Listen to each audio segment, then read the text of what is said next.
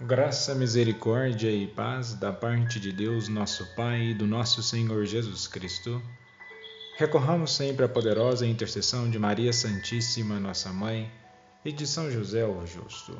Um bom dia a todos e mais uma vez eu agradeço pela atenção e paciência e peço para que possam compartilhar essa mensagem em outros grupos e outras pessoas. A partir de hoje, em um formato diferente, em uma plataforma para facilitar que mais pessoas tenham acesso a essa mensagem, peço novamente, encarecidamente, que compartilhem o link dessa mensagem em outros lugares para que mais pessoas possam ter acesso à reflexão da palavra de vida. Desejo a todos uma excelente semana, que possamos permanecer na fé, na esperança, na caridade, enfrentando os desafios do dia a dia com determinação. A nossa proteção está no nome do Senhor que fez o céu e a terra. Ouvi, Senhor, a nossa oração e chegue até vós o nosso clamor. Pelo sinal da Santa Cruz, livrai-nos, ó Deus, de todos os males e perigos. Em nome do Pai, do Filho e do Espírito Santo. Amém. Maravilhas fez conosco o Senhor. Salmo 125. Mudai a nossa sorte, ó Senhor, como torrentes no deserto. Os que lançam as sementes entre lágrimas ceifarão com alegria. É, por mais que tenhamos tristeza, abatimentos em nossas vidas, nós também temos alegria. Chorando de tristeza, pode ocorrer em nossas vidas.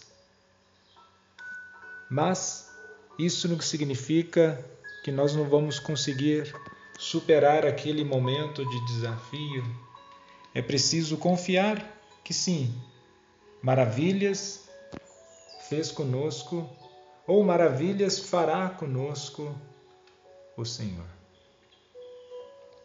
Na liturgia de hoje celebra-se o ofício da memória dos santos André Kim e Paulo Chon. Eles se consagraram eles entregaram a sua vida, sofreram o martírio na Coreia. Eles entenderam a maravilha, a beleza, a verdade de Deus em suas vidas, não viveram para si e se colocaram à disposição do próximo.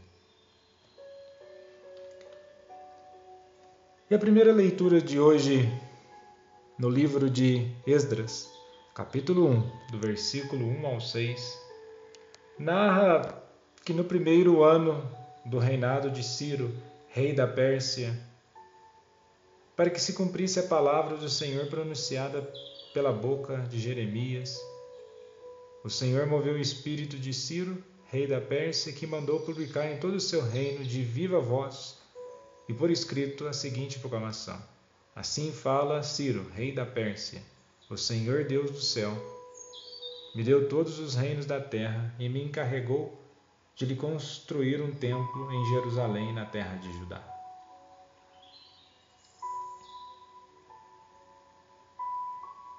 E de fato o templo vai ser construído. O povo ainda continuava cativo em terras estrangeiras, que nós estamos em uma terra estrangeira, nós somos passageiros por esse mundo. E o livro de Esdras ou Neemias está estruturado numa ordem teológica, ele não fica preocupado com a cronologia. O templo precisa vir primeiro, depois a purificação da comunidade, a construção da muralha externa da cidade, e só então chegar o grande clímax na leitura pública da lei. Que possamos pegar assim o templo vir primeiro. Nós somos templo do Espírito Santo. Nós somos templos vivos de Deus. Purificar é trazer melhorias para nossas vidas. A construção da muralha é fortalecer a nossa cidade, fortalecer o nosso lar, fortalecer a nossa vida e chegar ao grande clímax, que é realmente uma renovação de vida.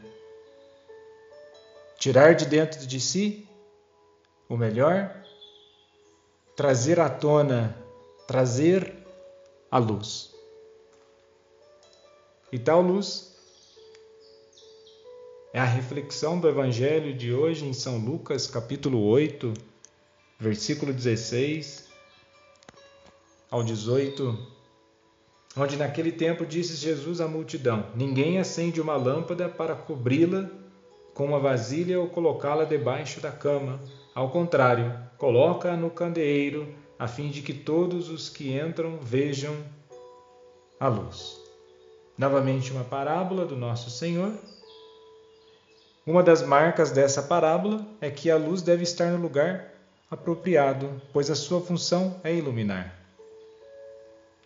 E seguindo esse raciocínio, para o Senhor Jesus era natural que os seus discípulos deixassem sua luz brilhar neste mundo.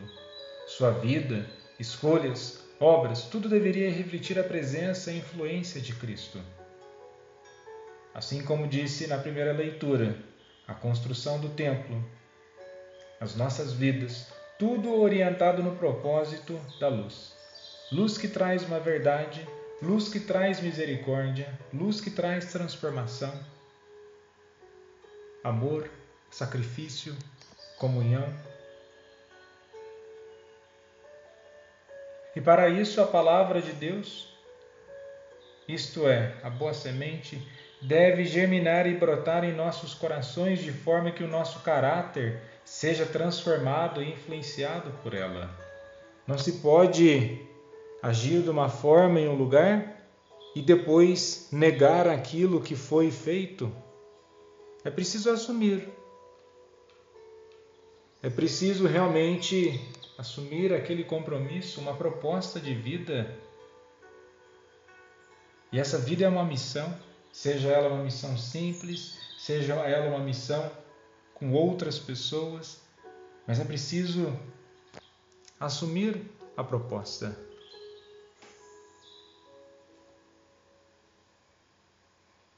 E as parábolas de Jesus expressam profundas verdades espirituais. E com esta não é diferente. Aqui, assim como na parábola do semeador, o Mestre nos exorta a estar atento, isto é, a ouvir Suas palavras, prestar atenção e praticar. Conforme está em Lucas 8, versículo 18. E temos aqui três exigências: ouvir. Se pegarmos em paralelo em São Marcos, capítulo 4, versículo 24, o que devem ouvir, e depois como ouvir.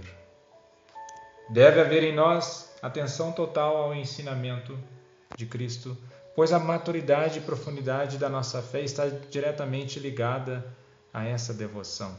Devemos amadurecer a nossa fé, e o amadurecimento é no dia a dia, aonde nós assumimos o compromisso, vamos ter uma reação desse compromisso assumido e vamos aprofundando a nossa vida, vamos melhorando o que somos. As dificuldades não vêm apenas para nos derrubar. A dificuldade pode ser, dependendo da nossa maturidade, vem para nos ensinar a viver melhor. Santo André Kim e Paulo Chon, rogai por nós. Padre Graciano, rogai por nós. Jesus, manso e humilde de coração, fazei o nosso coração semelhante ao vosso.